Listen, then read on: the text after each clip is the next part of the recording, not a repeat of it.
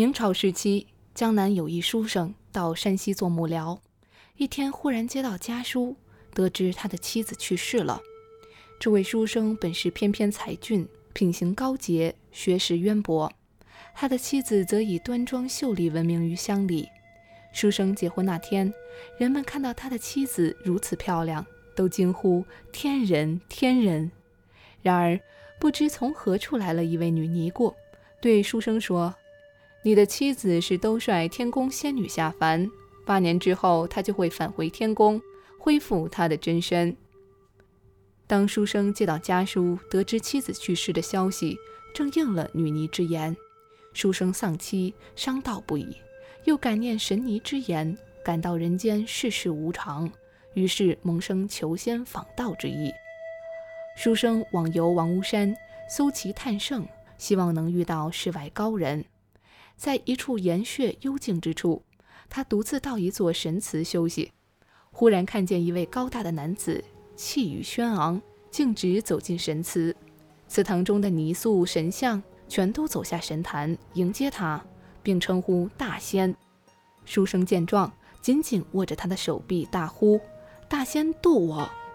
大仙一开始坚持拒绝，继而仔细端详书生，说道：“你还有一段夙缘，我应当带你游览天宫，你且稍安勿躁。”大仙继续对书生说：“我是钟离祖师，你因为丧妻之故，意在求仙。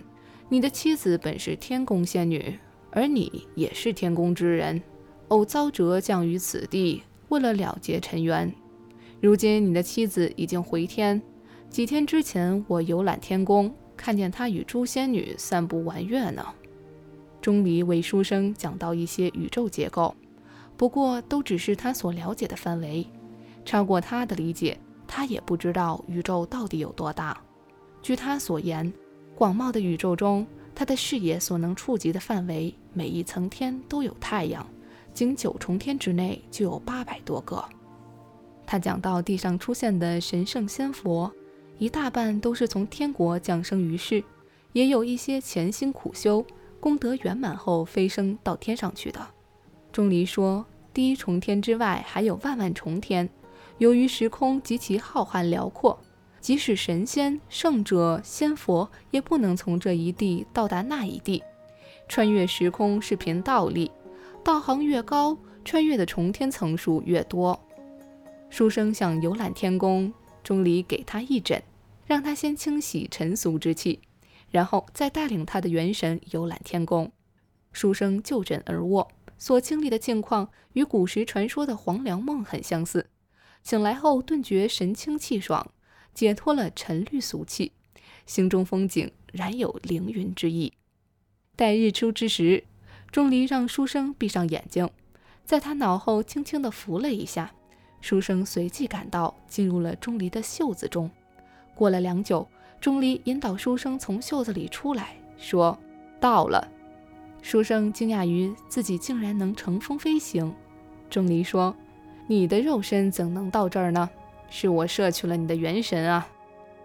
第一天宫有一座巨大的园林，弥漫着奇异的芬芳，里面的树木都很粗壮，都超过十围，素心兰高达八九尺，芳香扑鼻，沁人心脾。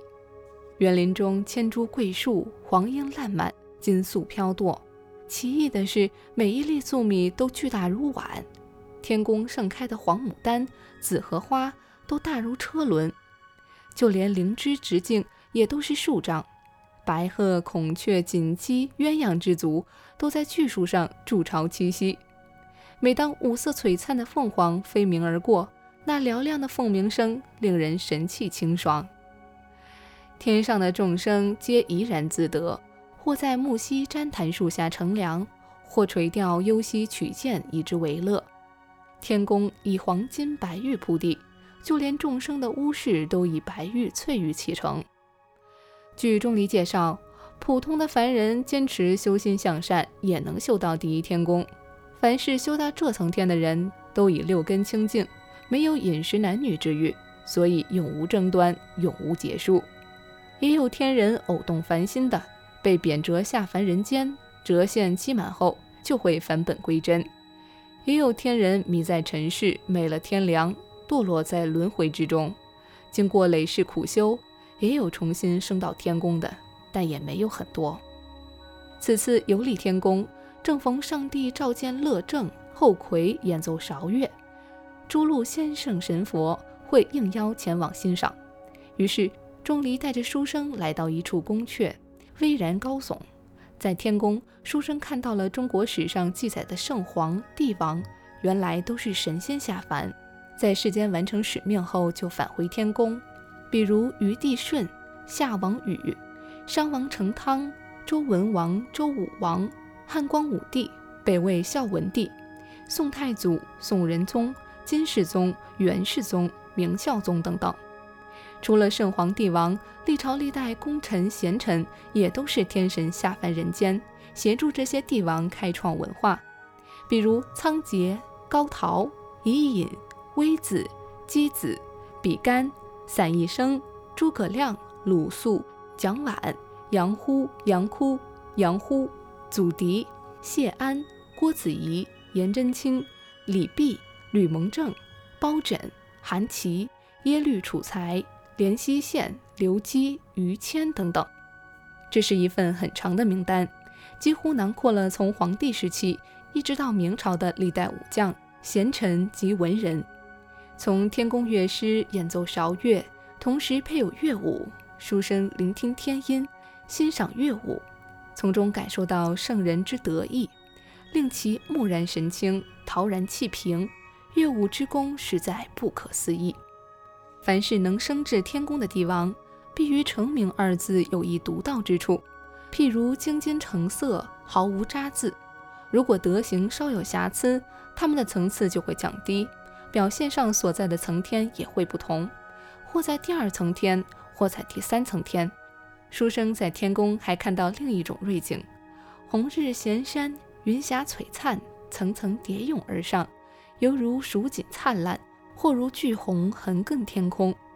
钟离告诉他，这是青云，应斜照则为青云，应明月则为月华。须臾，则看到皓月东升，仰视天空，看到那里悬挂着另一月。书生感到很奇怪，为什么有两轮月亮呢？钟离告诉他，这层天有四月环绕，或此缺而彼圆，或此沉而彼升，所以每天都有明月，也有四月聚圆同时并照之时。但这种景象每月不过两日，其光华亮于白昼。说罢，钟离就带着书生来到百里之外的一处名胜，即诸天仙女赏月之所，雅客仙游聚集之地。但见四月齐辉。顷刻间，他们看见青云出岫，真为奇霞，掩映四月，犹如满天锦绣，辉煌灿烂，耀眼夺目。钟离告诉书生说：“这是瑞云月华。”楼台亭下有一礼泉，钟离抚及礼泉，养多甘露，并与书生分饮，其甘香清丽，非世间所有。随着一阵清风拂来，仙乐飘飘，诸天女仙。与历代贤德皇后出现在他们的视野，女仙簇拥而至，名佩羌然，进入内殿赏月。在此地，书生看到了先世的妻子，已恢复到天女的真容。他对书生说：“君素世根深，得借大仙之力来天宫一游。然而你还有十一年辰限，待期满后，届时就可来到这里。”说完，飘然而去。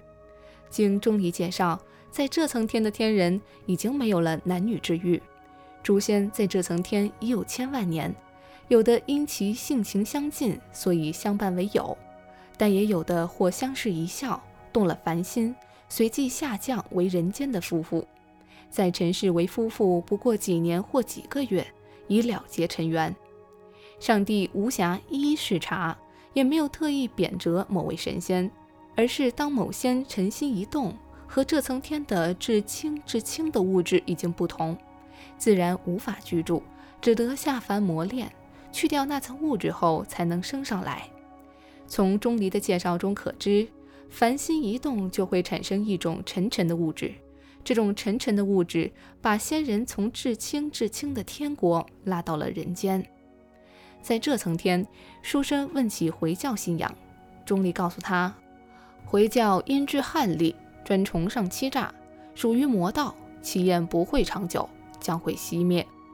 钟离带领书生游历天宫多时，返回人间之前，仍旧将书生的元神摄在袖中，将他带回到王屋山。书生看到地上躺着一具躯骸，和他长得一模一样，于是和其合为一体。他的肉身顿时醒来，恍然如梦。钟离见他醒来，笑着说：“这次神游很快乐吧？那我这就离开了。”说完，走了没几步，忽然就消失了。书生再次回去做幕僚，经过十一年，果然无疾而终，终是应了天女之言。